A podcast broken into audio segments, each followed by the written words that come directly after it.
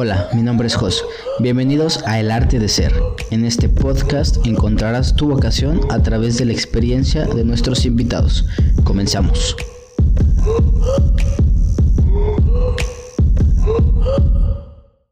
Pues bienvenidos a este nuevo episodio del podcast, El, Arte de Ser. Hoy tengo un súper invitado que agradezco el tiempo que yo sé que eres un hombre muy ocupado, güey, y pues te agarré en tiempos de, poca chamba, entonces pues bienvenido, mi Dani, ¿cómo estás? Muchas gracias, Jos. Pues ahora, sí que también gracias por la invitación. Este, digo, la finalidad es que evidentemente platiquemos todas las dudas que tengas, todo lo que podamos llegar a, a expresar, a comunicar y demás, pues bueno, la finalidad es que quien nos escucha, tu gente, evidentemente se ve un poquito más de todo lo que hacemos en esta parte de, mi profesión. Te platiqué, o más bien te extendí la invitación desde hace como unos tres meses cuando estábamos en, en eventos eh, con mucha chamba y me dijiste, claro, o sea, no, no hay ningún problema. Para la gente que no te conozca, eres un wedding planner. Eh, eres bastante reconocido, la neta, güey, y agradezco otra vez que, estés acá. Platícanos un poco sobre la profesión y, de qué se trata, qué haces, güey, normalmente en tu día a día. Mira, prácticamente esta parte de wedding planner como tal se, es una subrama de organización de eventos. Eh, los, wedding planners nos encargamos de toda la parte de las, de las bodas, ¿no? Cuando una persona se quiere casar, de las eh, cosas principales que debe contratar pues es un wedding planner hoy en día, ¿no? Sobre todo eh, porque las bodas prácticamente están cada vez más, más llenas de muchas cuestiones, ¿no? Como tal, la organización, la planeación como tal, ejecución de la misma, pues conlleva una planeación estratégica muy enfocada para poder evidentemente lograr y materializar una boda correctamente, ¿no? Y que la gente, eh, o en este caso la, la pareja de, de, clientes como tal, se sientan muy seguros y muy tranquilos de que su boda se va a realizar como ellos lo, lo están eh, esperando, ¿no? Como tal. Es que realmente sea como muy exitoso el tema de su boda. He escuchado mucho que también tiene que ver la actitud del wedding, o sea, que realmente los acompaña en todo, incluso se avienta problemas este maritales que no le tocan y también él, él es parte de ese de ese matrimonio, güey. ¿Cómo, ¿Cómo piensas tú esto? Es correcto, pues mira, haz de cuenta que ya cuando te escogen o empiezan a, hacer esta parte de la búsqueda de los wedding planners y demás, es muy importante sobre todo hacer un buen clic con tu cliente, ¿no? Porque realmente esas personas pues, van a estar trabajando eh, contigo eh, por mucho, mucho, mucho tiempo, ¿no? ¿Cuánto más o menos? Más o menos es un año de, de planeación como tal. Entonces, desde el inicio, pues sí te empiezas a conocer y demás, pero como todo, ¿no? Es una relación que empieza desde el inicio, desde cero, más o menos viendo cómo es su personalidad, tanto de ellos como la tuya, ¿no? Entonces, vas conociendo a lo largo de esta planeación como tal, pues ya realmente a las personas, ¿no? Eh, cómo son específicamente, cuáles son sus gustos, sus preferencias, sus necesidades, cuándo están de buenas, cuándo no y demás, ¿no? Entonces todo esto, eh, pues a la larga o al final, ya cuando se acerca bien bien la boda, pues ya los conoces perfectamente y lejos de ser un cliente, también eh, pasa de que se vuelven tus amigos. Eso, eso está, está bien padre, güey, y no lo, nunca había considerado que, que ya era tanto tiempo. Eh, nosotros somos proveedores tuyos de, de, pirotecnia y realmente lo que vemos nosotros en el evento, hasta me siento muy, muchas veces muy privilegiado de que vamos cinco horas y a veces incluso nos dicen, oye, perdóname, voy atrasado en tiempo. Si nosotros así de, pues hombre, llevas tú un año, nosotros solo vamos cinco horas, tárdate el tiempo que tú necesites, nosotros no tenemos ningún problema por esperarte, ¿sabes? Y, nunca había dimensionado tanto, o sea, un año es bastante tiempo y, y, sí, o sea, definitivamente cualquier, a la hora del evento, las decisiones que vas a tomar, ya tienes muchas armas para, para tomar la decisión correcta. Eh, me, me, llama la atención cómo llegas tú a la, a, la, a la profesión, qué estudiaste o en qué instancias llegas, cómo ¿Cómo llegas a, ser wedding planner, güey? Mira, Jos, realmente esto se fue, eh, pues salió sobre la marcha, de cierta manera. Realmente lo que estudié fue otra cosa completamente distinta. ¿Qué estudiaste? Estudié negocios internacionales. A la par, pues, eh, de cierta manera también tuve una especialidad en International Business, que esto me llevó, pues, al ramo de los negocios internacionales y demás. Pero yo creo que me enfrenté a un punto de mi vida que dije, pues, quizá la parte de negocios internacionales no me llena completamente y este, pues salió, salió toda esta parte de las bodas, ¿no? Eh, te puedo contar a, eh, rápidamente cómo salió. Pues a mí me encantaba, por ejemplo, el hecho de, de, hacer eventos, por lo general cada año festejaba mi cumpleaños. Entonces, como que el tema de, pues sí, la fiesta, el alcoholcito y demás, los amigos, todo esto, pues me, me llevó un poquito en sentido a que una amiga mía se iba a casar y este, y me dijo, güey, ayúdame a organizar mi boda, ¿no? Evidentemente, pues ya es, no es lo mismo hacer un cumpleaños propio que el evento de alguien más. Entonces, como que ahí me metió la, la, espinita, la cosquillita y empecé a buscar escuelas para wedding planner. O sea, pero te aventaste ese evento. No, sí, no, sí, no. Realmente eh, le empecé a ayudar, Pero justamente cuando busqué la escuela, como tal, era fuera de Querétaro o fuera de donde estamos, como tal, y este, entonces a la par estaba estudiando y ya no pude hacer su boda. Ah, ok, pero te quedó la espinita de... Puede ser algo que, que, hagan, ¿no? Me quedó ¿Puedes jalar el, micro un poquito más hacia ti? Sí, me quedó la espinita eh, prácticamente. Entonces, ese mismo día que me dijo, oye, me dieron anillo, ayúdame con mi boda, busqué las escuelas y dije, ok, pues más o menos empecé a leer el plan de estudios como tal. Me encantó, me gustó, como que realmente me visualicé que todo eso me, me gustaba, me llamaba la atención y dije, pues ok, ya sí, este, pues ahora sí que es, es el momento, creo yo que fue ahí y que dije, pues ya, o te lanzaste a estudiar esa carrera. Me fui para allá. ¿En dónde la estudiaste? En la Náhuac, en Cancún. Este, como tal, que en ese entonces, prácticamente estoy, te estoy contando que fue hace unos seis años, más o menos, pues no había nada, ¿no? Como tal, o sea. O sea, ¿la carrera se llamaba Wedding Planner? Era un posgrado en Wedding Planner como tal, este. Wow. Allá. Entonces, eh, esto fue lo que dije, pues órale, va, me aviento y pues ya, venme aquí hoy en día, eh, ya estoy haciendo ahí. ¿Qué materias, ¿qué materias viste que te gustaban? Pues mira, ves, este, es un concentrado de muchas cosas, ¿no? O sea, te puedo llegar a resaltar que ves mucho el tema de contratos, de negociaciones, de protocolo y etiqueta, el hecho de planeación estratégica, mercadotecnia, enfocada evidentemente para la industria de eventos como tal. Sí. Ves el hecho de tipos de bodas. Eh, ahora sí que también, pues hay muchas, muchas, muchas eh, bodas, ¿no? Que se pueden llegar a realizar, como bodas hindús, bodas igualitarias, bodas católicas, simbólicas, etcétera. Es un, sinfín de, de eventos, en particular bodas, que se pueden llegar a a realizar. ¿Y, toda esa variedad te la, te la brinda la, la, esa parte académica? Es correcto, sí, mucho de ello te, evidentemente te van con esta parte de plan de, estudios como tal, pues vas conociendo, vas adquiriendo muchas herramientas que al final del día te van a ayudar a, a, poder tú al día de mañana eh, poder ejecutar cualquier tipo de evento como tal, ¿no? No necesariamente el tema de bodas, porque es un sinfín de, de subramas. Eh, que puedes llevar a cabo, ¿no? O sea, vuelvo lo mismo, tema de bodas, el tema de organización de eventos, congresos, seminarios en la parte corporativa, en la parte de relaciones públicas para las empresas como tal. Digo, tiene, tiene muchas, muchas ramas donde se puede llegar a potencializar. Oye, y me llama la atención siempre la, parte académica porque en este tipo de profesiones muy disruptivas o que no van como en la línea muy común, digo, hay muchos wedding planners, pero con el profesionalismo que tú tienes son muy pocos. Y, y, también hay, o sea, te digo, estas profesiones las ve la gente y dice, órale, qué padre, o sea, ¿y cómo le hizo? Y toda esta parte, y se, se pierde nada más en, en, un arbolito viéndote en, en, ese momento, pero olvidan todo lo que hay detrás de la preparación.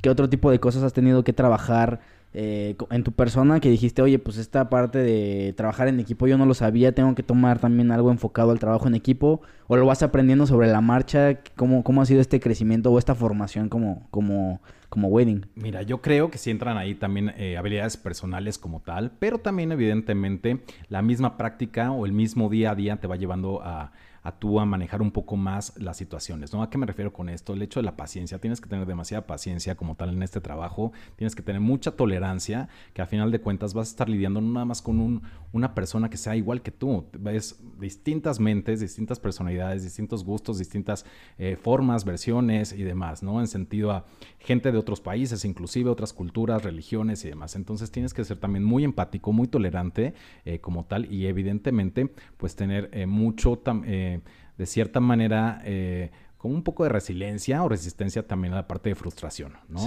Creo yo que eso, eso conlleva un poco la parte de, planeación. Y creo que eso lo dominas perfecto. Yo muchas veces te, te, miro muy tranquilo y, aunque aparentemente la situación siempre está controlada, nunca he visto algo que, que se salga de control en alguno de tus eventos, pero te veo muy relajado. He visto algunos otros eh, algunas otras personas que en ese momento se friquean y, están por allá y van, vienen, gritan y es como de wow, o sea, Dani realmente lo, lo, lo domina y genuinamente quería preguntarte justo como eso, ¿cómo, cómo pues lo practicas? O sea, ¿haces yoga o cuál es la situación en la que llegas a realmente, cuál, cuál es el proceso para tranquilizarte en esa parte? Tranquilo, mira, yo creo que desde el punto que tu cliente está confiando en ti, este, tienes que eh, verte muy profesional, evidentemente, y eres una persona profesional, pero a final de cuentas también contener un poco las emociones. Tienes que tener una inteligencia emocional para poder solucionar conflictos y, evidentemente, en esa parte de inteligencia emocional, si tú estás en una atmósfera eh, tranquila, aunque evidentemente haya incidentes que, que no conlleven a esta parte de tranquilidad,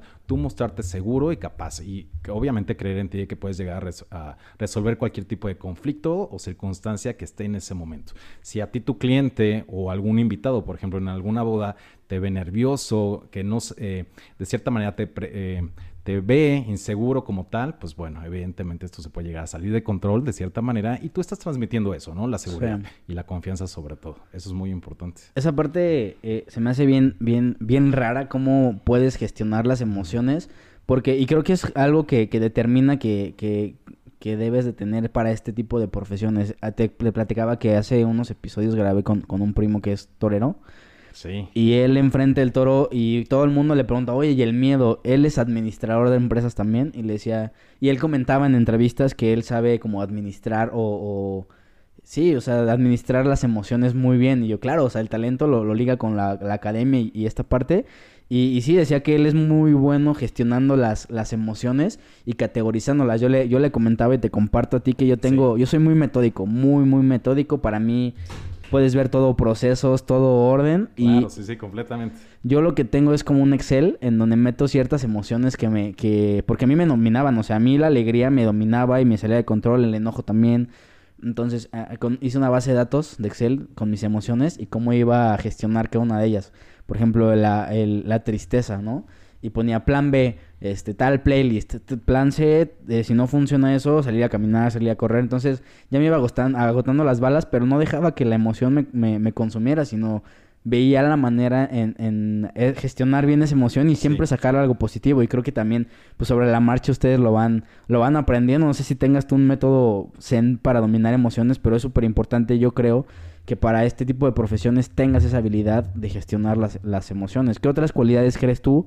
que debe tener alguien que se tiene que dedicar a, o que quiere dedicarse a esta profesión? Mira, yo creo que la parte de cualidades como tal debe ser eh, muy ordenado, eh, muy evidentemente, porque a final de cuentas te llevas una planeación estratégica muy completa, muy compleja.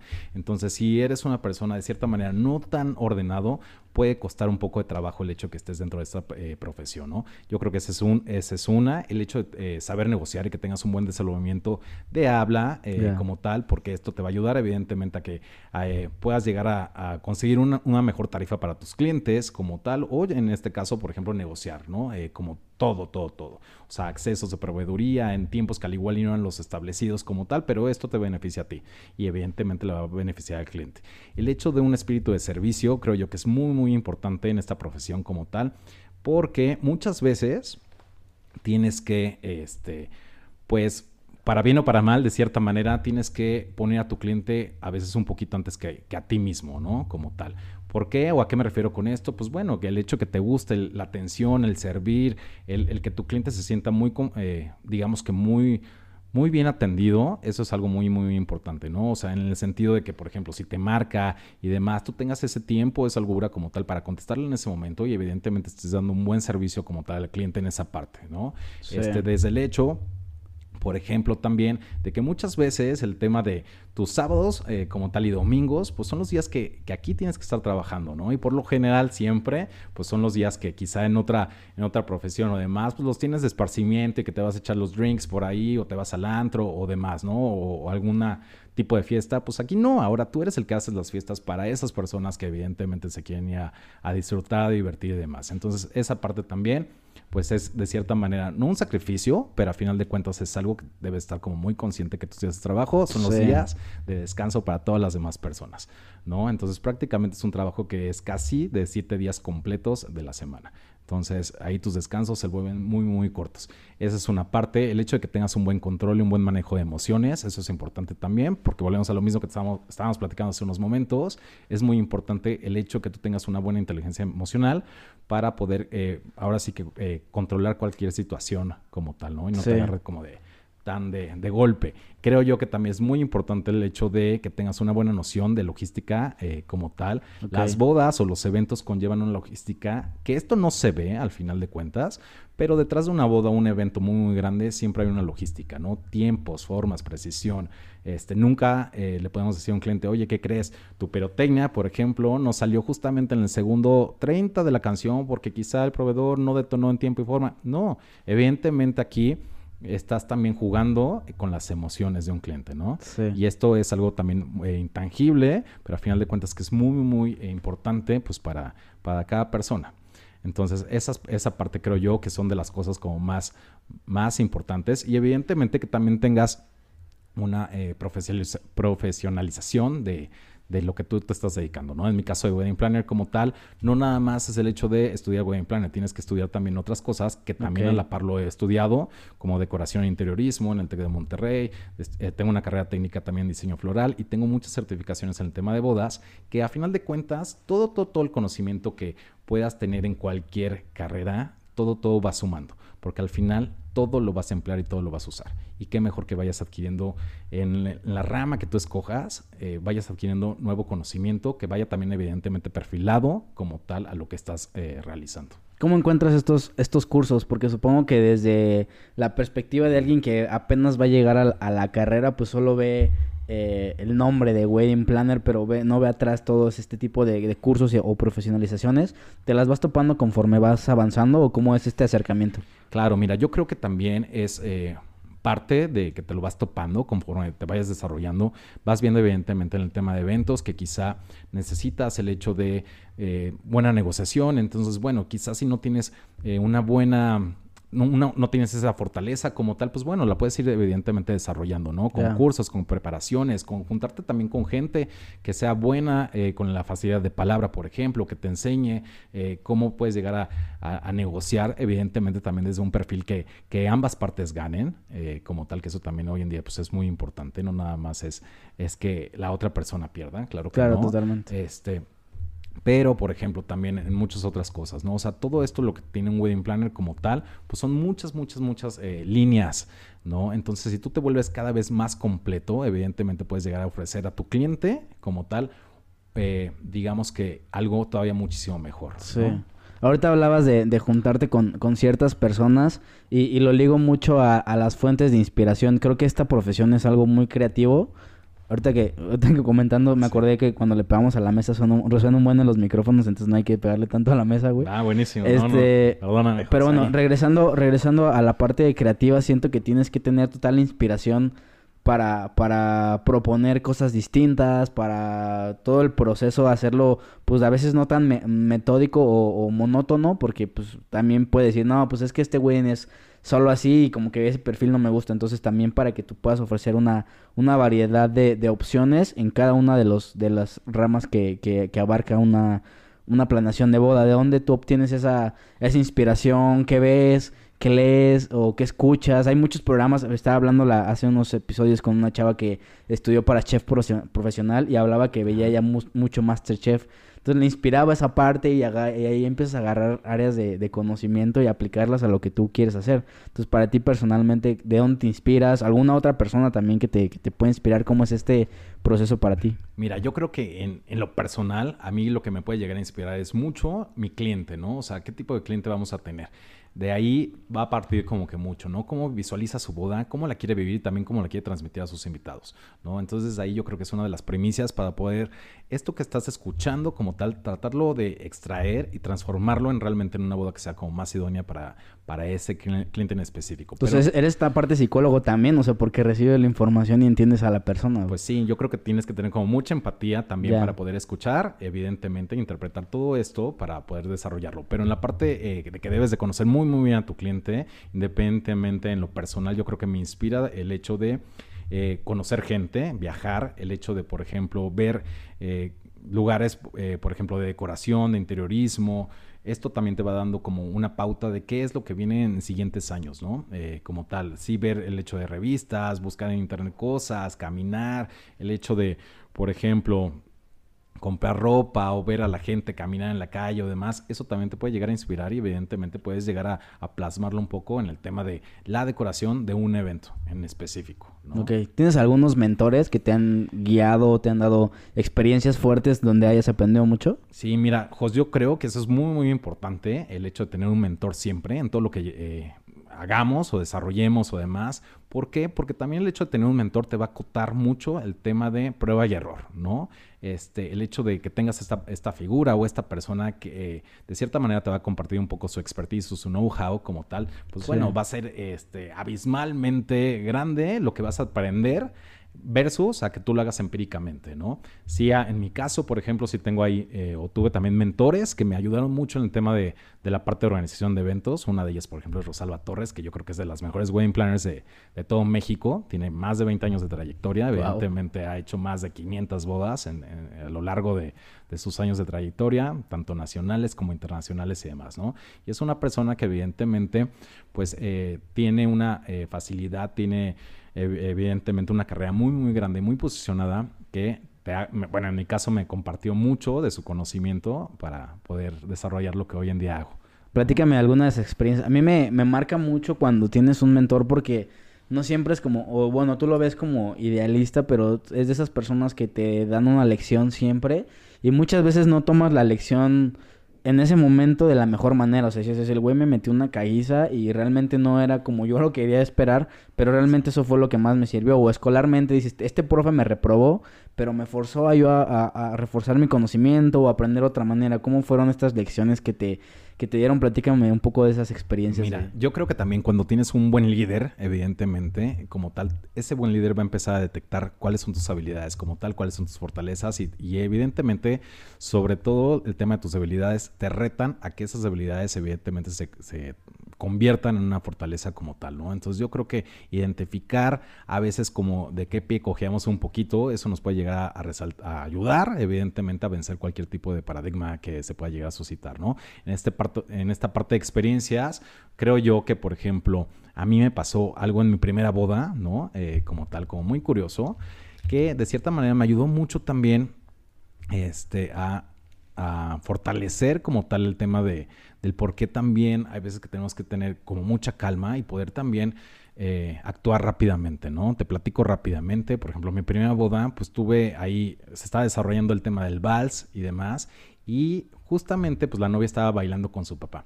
Al salir... O sea, eso fue, fue en evento. Eh, fue en un evento, fue evento real, mi primer evento, evidentemente todavía no tenía una, una expertise, una experiencia pues en bodas, estaba yo haciendo tema de prácticas profesionales, en esta parte de preparación. ¿Y, tú estabas de organizador? Sí, entonces estaba... coordinador? Estaba en coordinación como tal. Ok, la novia estaba bailando con el... Estaba bailando con su papá, ¿no? Que es de los puntos más... Eh, ahora sí que de los clímax importantes de una boda, ¿no? Y lo que también cada novia está esperando en ese momento.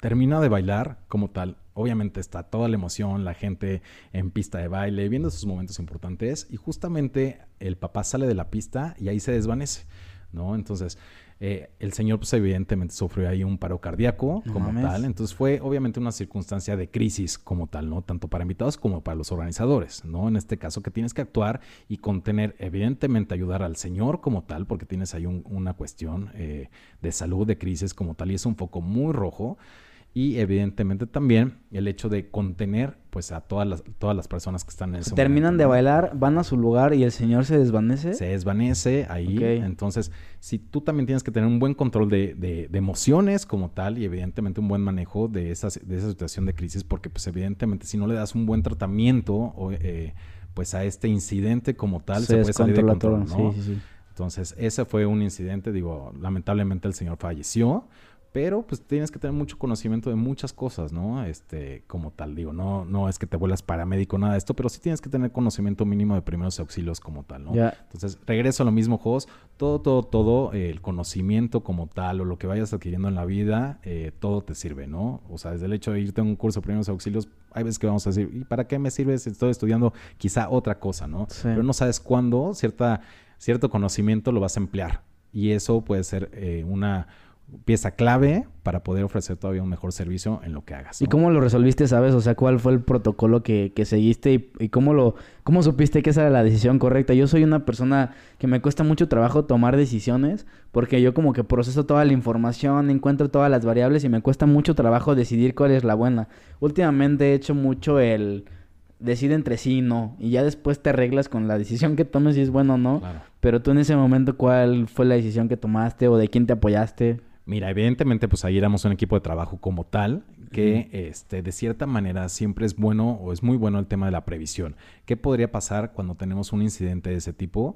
Eh, digo, obviamente no estamos preparados para que eso ocurra siempre, cada fin de semana, por supuesto que no, pero si llega a ocurrir, siempre prever, ¿no? Si llega a pasar, ¿qué hacer, no? En ese, en ese, en ese instante, por ejemplo, pues evidentemente sí había el tema de de personas que estábamos capacitadas para primeros auxilios como tal. No había ambulancia, cosa que eso yo aprendí de siempre tener una ambulancia en las bodas como tal. Y si, te, si lo ponemos así, pues las pruebas y los errores, lamentablemente, digo, no, no estoy diciendo que, que eso haya sido algo que que sea bueno, por supuesto que no, pero pues de ahí aprendes ese tipo de lecciones, ¿no? Si lo trasladamos en ese punto.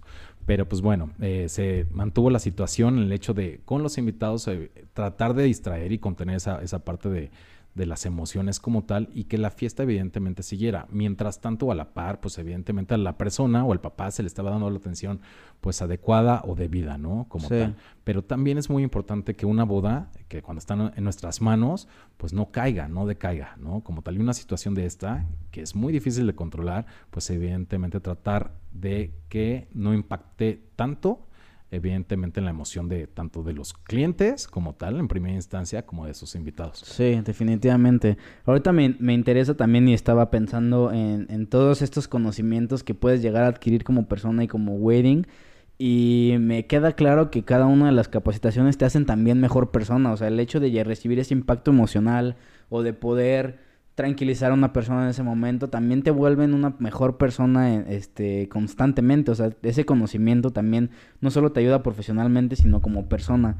Y, y aquí la pregunta va enfocada como a qué valores te ha dado esta profesión de, de wedding planner para tu persona. O sea, que, que con tu familia digas, órale, esto lo aprendí en los eventos, esto lo aprendí en esta carrera o en esta situación, he aprendido a, a ser mejor persona. Platícame un poco de alguna experiencia que que tú te hayas dado cuenta que te ayudó a, mejorar y a crecer como, como persona? Pues mira, yo, yo creo que, el tema de la paciencia y el tema de la tolerancia, ¿no? O sea, sí te puedo contar que era una persona súper impaciente, me desesperaba muy rápido, no, no era tolerante con la gente. O sea, en el sentido, nada, nada, nada, todo lo quería en tiempo y forma como tal. Entonces, sí el hecho de que hay veces que tú quieres algo muy rápidamente y demás, pues yo era así, ¿no? De cierta manera. Entonces, el tema de ya con tu cliente, pues tu cliente, de cierta manera, vas a tener muchísimas, muchísimas... Eh, pues necesidades va a tener como tal y en cierto y en cierto momento específico, ¿no? Entonces hay cosas que se tienen que hacer sí como tal en ese momento y hay otras que no. Entonces, yo creo que eso la paciencia, la tolerancia, el hecho de la puntualidad como tal es muy importante también, ¿no? Entonces, esto de la puntualidad creo yo que también es algo que ya hoy en día resalto en mi vida personal. Órale, qué bueno, que sí, que son cualidades que al final de cuentas vas aprendiendo. Yo en mis últimos trabajos que he tenido he aprendido a ser muy ordenado, porque de por sí soy muy ordenado, pero en cuestión operativa, en que este papel tiene que tener estos requisitos y yo soy una persona que genuinamente no me, no considero que el, el título debe ir aquí, sino puede ir poquito más abajo y hacia acá, ¿sabes? Como más hacia mi gusto, pero no, o sea, hay muchos protocolos que sí son de orden y tienes que aprender con ese tipo de experiencias a que así deben de ser las cosas y después puedes innovar sobre eso. Si ya conoces el, know-how, ya puedes después decir, órale, me voy a ir por este lado y voy a innovar, pero siguiendo los protocolos o, los estándares que ya están. En ese sentido, la, la, siguiente pregunta, ni va enfocada como al cómo te abres mercado, porque si es verdad que tu vida es muy de evento, cómo tú consigues clientes, cómo te abres puertas. Eh, supongo que mucho de esto es de, boca en boca y recomendación de, tus mismos clientes. Pero supongo que también hay un momento en el que estás de brazos cruzados y dices, órale, necesito más clientes, necesito crecer. o ¿Cómo es esta parte del crecimiento eh, profesional y laboral, más bien? Mira, creo yo que, este, digo, aquí las personas que sean mercadólogas o demás me van a, a, linchar un poquito. Yo, por ejemplo, y a final de cuentas con una persona que, que estudia en negocios internacionales, sé que la mercadotecnia es extremadamente importante. Sin embargo, eh, no no llevo esa línea encaminada en el sentido de meterle publicidad a, la marca, ¿no? A la empresa como tal. Realmente la publicidad es mucho de boca en boca. Así me llegan mis clientes, casi eh, prácticamente 10 clientes, 9 vienen recomendados, tanto por otras novias, que eh, como tal es la mejor recomendación. ¿Las novias? sí, completamente. Sí, quedan muy contentas, muy satisfechas con su boda o con su evento como tal, ellas mismas te van a recomendar, ¿no?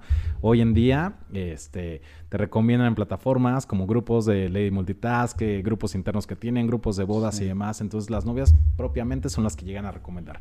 Y de igual manera, tus, mis proveedores proveedores, muchos de ellos me, llegan a recomendar, ¿no? Evidentemente también por el buen manejo de, del pool de proveedores eh, como tal, ¿no? Si eres un buen, un buen wedding planner organizado, tanto con tu, con tu boda, con tu cliente, con tu proveeduría, ellos mismos se dan cuenta también cuando tienes una buena organización, en el sentido que les gusta trabajar con una persona también organizada y que también evidentemente ese proveedor gane en sentido a que es un buen manejo de un evento, ¿no? Como tal. Entonces, meramente esas son como las, las estrategias que de cierta manera sé que no están bien focalizadas, evidentemente, pero, a ti te pero es lo que, lo que me funciona, ¿no? Sí, ¿Te, han pasado algunas etapas de crisis. Siempre me gusta tocar este, este tema en, en los episodios del podcast porque pasa en, todo, en todos lados, o sea, enfocado mucho a las carreras universitarias tú entras a veces con un miedo de no saber si es la, decisión correcta o no.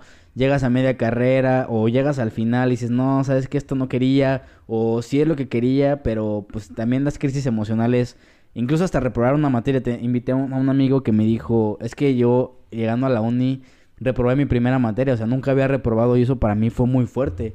Y el hecho de, de, que no sabes que te vas a enfrentar a eso, tú lo único que sabes es que vas a llegar, vas a tener clases, vas a tener tu profe, pero no te dicen nunca de las crisis o emociones fuertes que te pueden tumbar. ¿Te ha pasado alguna vez esto y cómo lo, cómo lo superaste? Pues mira, eh, enfocado evidentemente en el tema de estudios, pues sí, claro que puede llegar a haber una crisis como tal de si estás estudiando y quizá te das cuenta que no era la materia que tú querías, no era la carrera que tú querías, ¿no? Evidentemente, en este punto creo yo que es súper importante el hecho de conocerte a ti mismo de cierta manera y saber lo que sí creo que, sabemos como personas es lo que no nos gusta, ¿no? Entonces, partiendo desde, desde ese punto, muchas veces en el escoger, pues hay que, hay que visualizar, visualizar, también qué es lo que no nos llama la atención de cierta manera, ¿no? Y, conocernos un poquito más de saber qué nos llama la atención, qué sí nos gusta. Y yo creo que desde ahí partir más o menos en escoger realmente lo que sea como más idóneo para cada uno de nosotros. Desde ese punto. Y crisis, pues evidentemente también se puede, siempre puede llegar a ver, ¿no? En mi caso, por ejemplo, hablando del tema de, de bodas o eventos, pues llegan momentos que digo, híjole, ya no quiero hacer eventos, ya no quiero hacer bodas y demás, ¿no?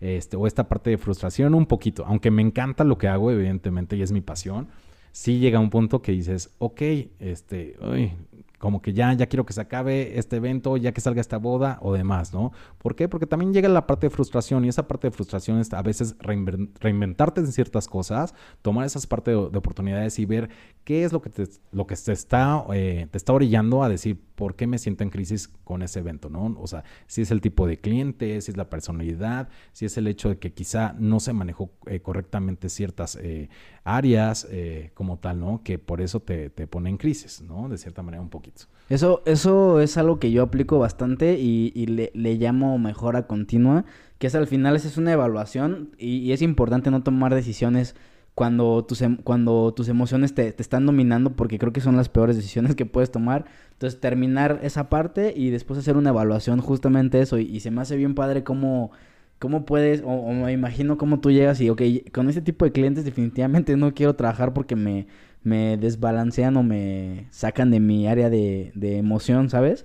Entonces, creo que, es, creo que es padre y la gente debe considerar mucho siempre eso, que, que es más fácil decidir qué no quieres a qué sí quieres, porque qué si quieres hay muchísimas cosas que te pueden encantar pero yo creo que es más fácil enfocarte el que no quieres y eso irlo descartando y ya lo demás es un poquito más fácil, ¿no? Claro, completamente, coincido contigo. Yo creo que en esta parte de qué no querer eh, como tal, en mi profesión, por ejemplo, que si yo no quiero, pues sé el tipo de cliente que no quiero, ¿no? En el sentido de un cliente que desgaste emocionalmente como tal y que sea una persona también conflictiva, ¿no? De entrada, este, es muy importante hacer un primer acercamiento siempre con, mi cliente, por ejemplo. ¿Tienes algún filtro, algún, pues, este algún checklist que, que le hagas de evaluación? de, cierta, de cierta manera, al 100%, digo, sí hay muchas preguntas también generalizadas, pero no, no tanto como un cuestionario, por así decirlo, sino es una plática eh, convencional, ¿no? Y en esa plática convencional, pues vas detectando ciertas eh, cuestiones que al igual y, no son tan viables para ti, ¿no? Ahora sí que hay tipos de cliente para todos eh, como tal. Yo sí creo que una persona, en mi caso muy particular,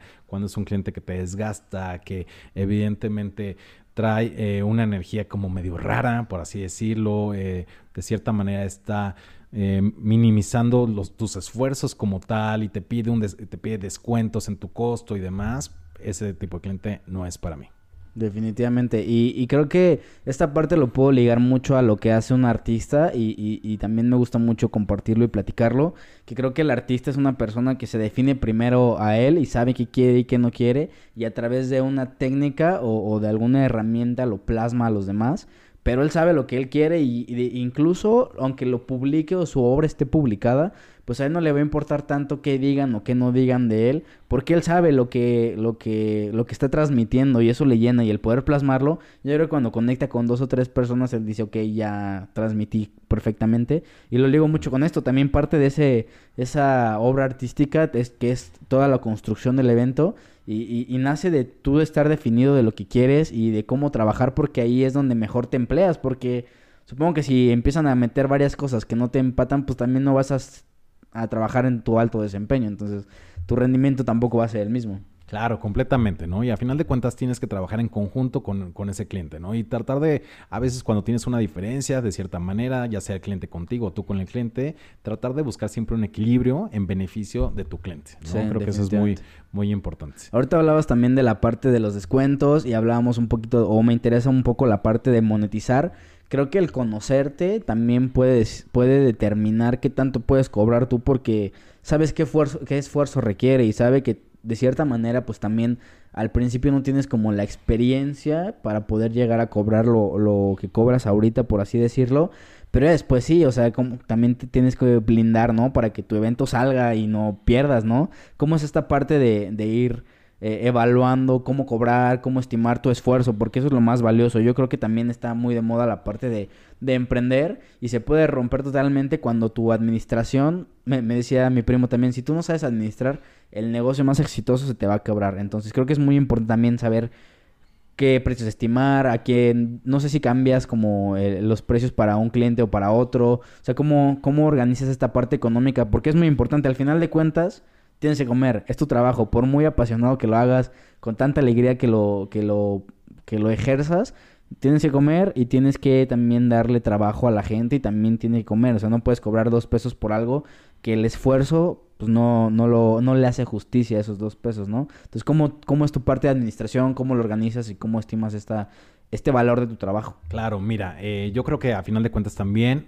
tienes que empezar con un plan de negocios. Eso es muy, muy indispensable y es, a final de cuentas, es como el acta de nacimiento de cualquier empresa, ¿no? Que ahí vaya muy establecido, evidentemente, quién es tu tipo de cliente, hacia dónde quieres llegar, cómo te visualizas también en cierto tiempo y demás, ¿no? Y qué, qué producto vas a ofrecer y cuáles también van a ser tus diferenciadores, ¿no? De cierta manera. En mi caso, te puedo platicar un poquito que cuando yo empecé, evidentemente pues estudié negocios internacionales, tenía ahí un, valor agregado, eh, de cierta manera al momento de crear una empresa, ya tenía cierta noción, sabía perfectamente qué se tenía que, hacer y qué no hacer, ¿no? De cierta manera esta parte de administración, esta parte de empezar a arrancar con un negocio y demás. Claro está que también te enfrentas con, con ese punto de, de miedo, ¿no? Un poquito, en el sentido de decir, ok, pues este, y si no me va bien y demás, pero creo yo que a final de cuentas siempre tienes que confiar también en ti y aplicar todo tu conocimiento en sentido a, establecer un, buen negocio, ¿no? Entonces, en este punto yo detecté en su momento que eh, si yo quería ser un buen, buen planner en Querétaro, que mi tirada siempre fue regresar a Querétaro en su momento y demás, este, qué necesitaba para hacerlo y cómo también competir en un buen eh, un estándar de los wedding planners que estaban aquí en Querétaro, ¿no?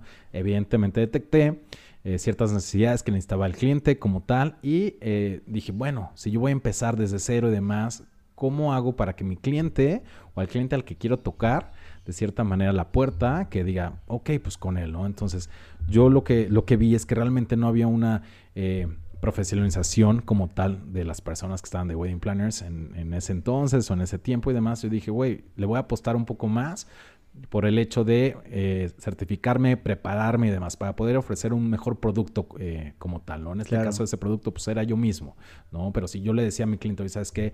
Eh, tengo todas estas certificaciones, estoy preparado, tengo conocimiento de muchas ramas, te puedo optimizar recursos, tengo esta parte de logística internacional y demás, todas mis habilidades también personales como tal, este, eso creo yo fue lo que me, también me llevó, me llevó mucho a ser como un poco más competitivo, ¿no? Y a la par, evidentemente, pues tener un benchmarking como tal, ¿no? O sea, veas cómo está tu competencia y obviamente te analices a ti, que no puedes cobrar al inicio igual que tu competencia, porque a final de cuentas hay años de preparación, años de experiencia y de trayectoria, que a final de cuentas eso también suma y es un costo implícito al, número que vayas a eh, determinar, ¿no? Tu cobrar.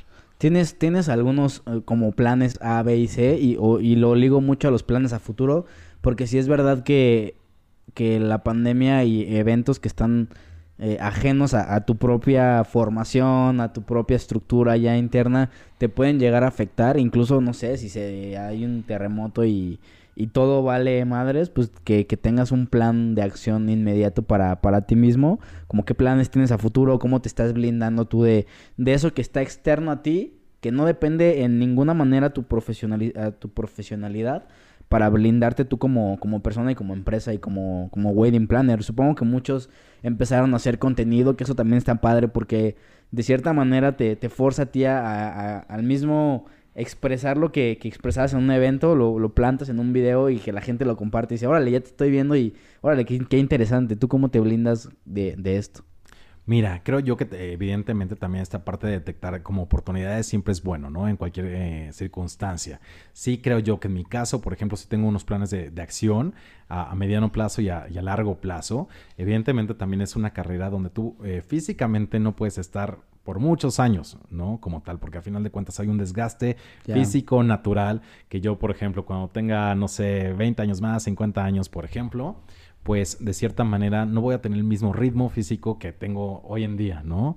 Entonces, y digo, la, también la tirada es que no está ahí el resto de mi vida eh, coordinando bodas y demás, pero sí eh, analizar que puedes llegar a tener otro tipo de, circunstancias, tu, conocimiento lo pongas en práctica en desarrollar talentos eh, que evidentemente conformen a tu empresa, ¿no? Y esos talentos evidentemente también eh, ganen, se desarrollen como tal y evidentemente nutran a tu empresa como tal, ¿no? Desde ese, desde, desde ese ángulo puede ser una eh, alternativa o bien el hecho de desarrollar cursos como tal o la parte académica o demás, ¿no? Entonces sí hay muchas alternativas que también puedes llegar a, hacer o a emprender, ¿no? De cierta sí, para un largo plazo. Eso, eso me, me gustó mucho porque lo vi como una carrera de futbolista que tienes tu, como tu prime y ya después no, no puedes, por condiciones físicas, no porque no quieras o porque no seas bueno, sino por tu, tu condición física ya no te da para más. Entonces sí, sí es importante tener este plan y de acción después de, de cuando tu, tu límite, cuando tu límite llega, ¿no? Me llama mucho la atención y me gusta ya que me platicaras ya para ir cerrando el episodio. ¿Cómo es el día a día de un wedding planner eh, en semana normal? y el día a día de un wedding planner en evento. Aquí expláyate todo lo que necesites o el orden. Le, le preguntaba también esto a, mi primo en la cuestión de cómo es un torero, cómo entrena, cómo es el día que va a torear. Y, me llama mucho la atención las formas de vida y digo, esto es personal tuyo y de tu equipo para cómo trabajan, pero pues también la gente que esté interesada puede darse una idea de, de cómo los estándares más altos lo hacen para ellos empezar a prepararse a que eso va a ser su, su día a día, ¿no?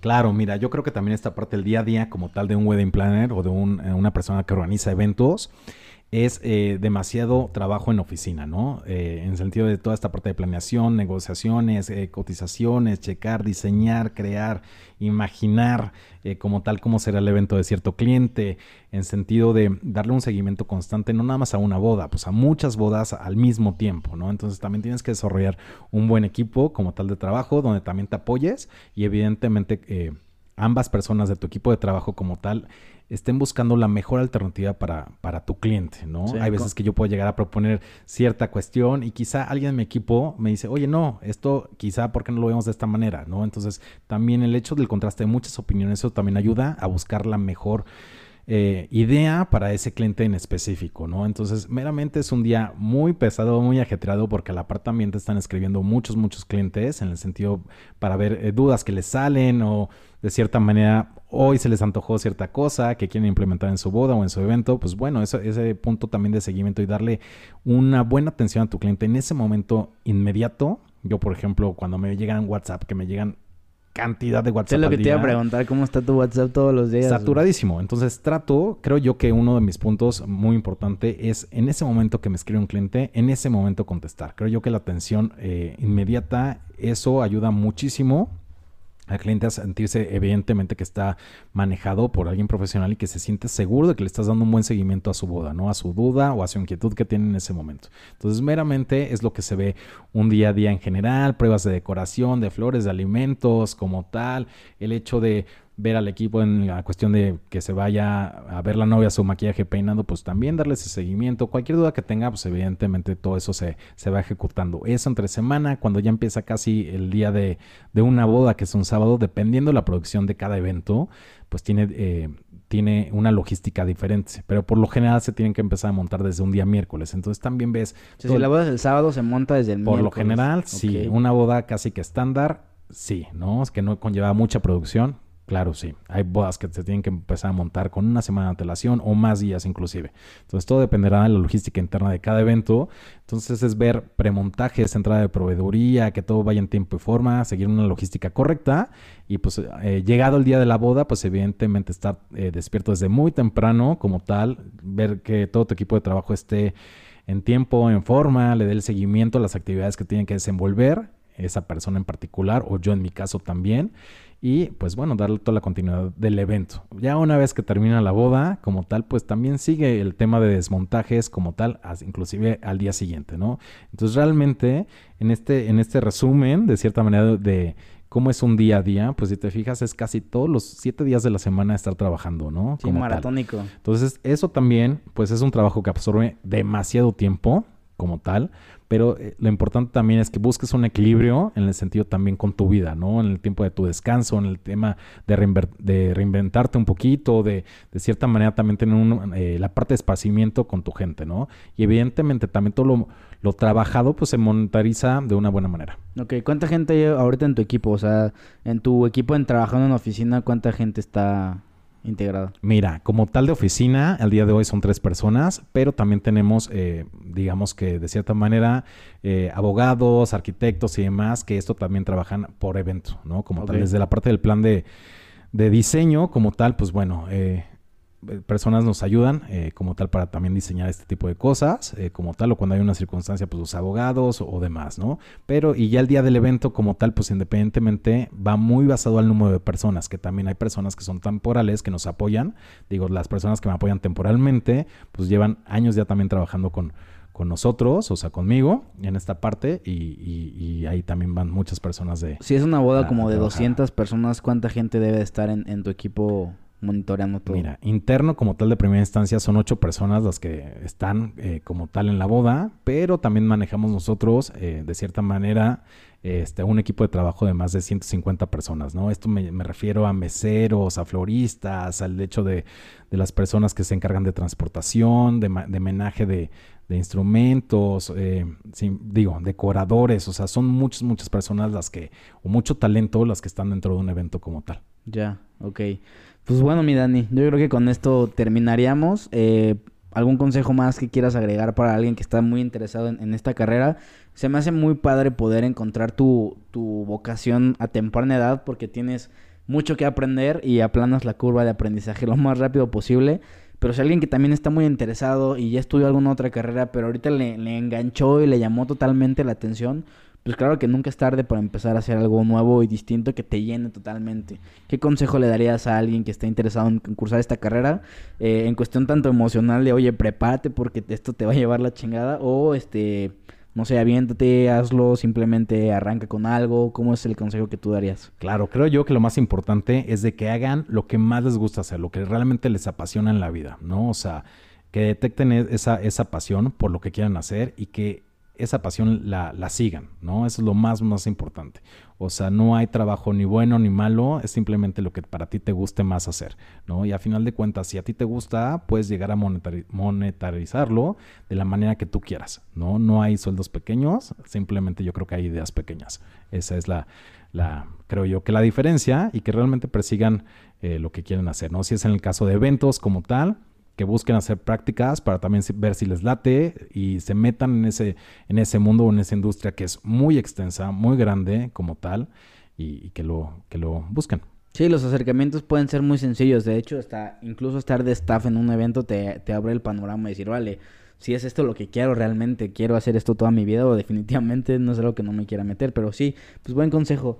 Pues nada, miren, muchísimas gracias por, por este episodio y el tiempo que, que te tomaste por venir hasta acá y pues una vez más, gracias. No, pues gracias a ti, Jos, por la invitación y pues también muchos saludos allá a toda tu audiencia. Venga, pues nada, gracias a ustedes también por ver el episodio y nos vemos el siguiente capítulo. Chao.